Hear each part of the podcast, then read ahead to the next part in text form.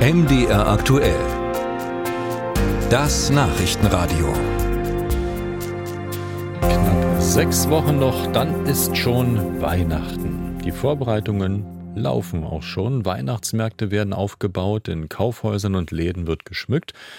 Und dann hoffen Händler auf großen Umsatz. Das Weihnachtsgeschäft macht einen großen Teil der Jahreseinnahmen aus.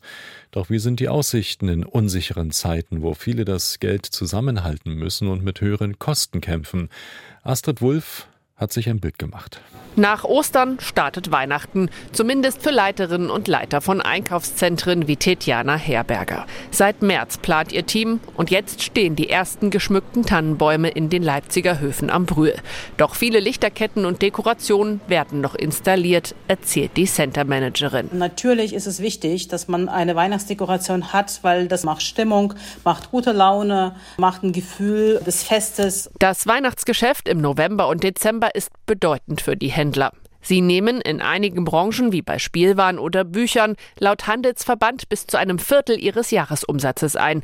Nochmal Centermanagerin Herberger. Das, was wir jetzt gemerkt haben, die Tendenz dieses Jahres kann man schon so sagen, dass Leute auch gezielter einkaufen.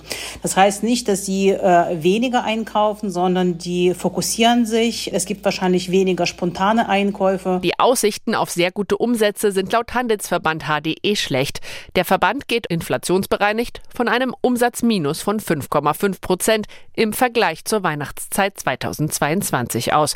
Die Erwartungen seien eher gedämpft, bestätigt der Hauptgeschäftsführer des Handelsverbands Sachsen, René Glaser. Einerseits bekommt der Einzelhandel weiter die wirtschaftlichen Auswirkungen des Ukraine-Krieges und der daraus folgenden Inflation, die letztendlich die Kaufkraft beeinflusst aber andererseits auch zunehmend die Folgen des Nahostkonfliktes mit vor allem großen Unsicherheiten zu spüren. In diesem Zusammenhang sehen wir gegenwärtig eher eine überschaubare Kauflaune, andererseits aber auch eine vergleichsweise hohe Sparquote. Laut einer Umfrage im Auftrag des Handelsverbands plant fast jeder Zweite so viel Geld für Geschenke auszugeben wie im Vorjahr. Knapp 30 Prozent wollen weniger ausgeben.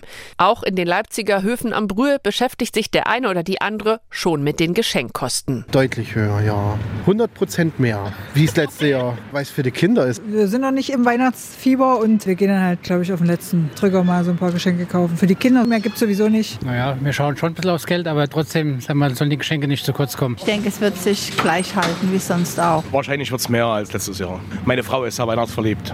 Deswegen muss es immer mehr sein. Also ich habe schon große Kinder und wir haben uns geeinigt, dass wir uns dieses Jahr nichts schenken. Aus finanziellen Gründen. Der vorweihnachtliche Einkauf in den Innenstädten ist den Menschen nicht mehr so wichtig. Nur noch 39 Prozent statt wie 2019 vor Corona 59 Prozent legen Wert darauf, ergab eine Studie der Beratungsfirma EY. Knut Bernsen, Landesgeschäftsführer des Handelsverbands, sowohl in Sachsen-Anhalt als auch in Thüringen, sieht auch wegen der hohen Mieten erschwerte Bedingungen für die Händler in den Innenstädten. Interessant ist aber, dass die Erwartungen bei den Händlern in den zentralen Innenstadtlagen häufig noch schlechter sind als in ländlichen Regionen oder B-Lagen.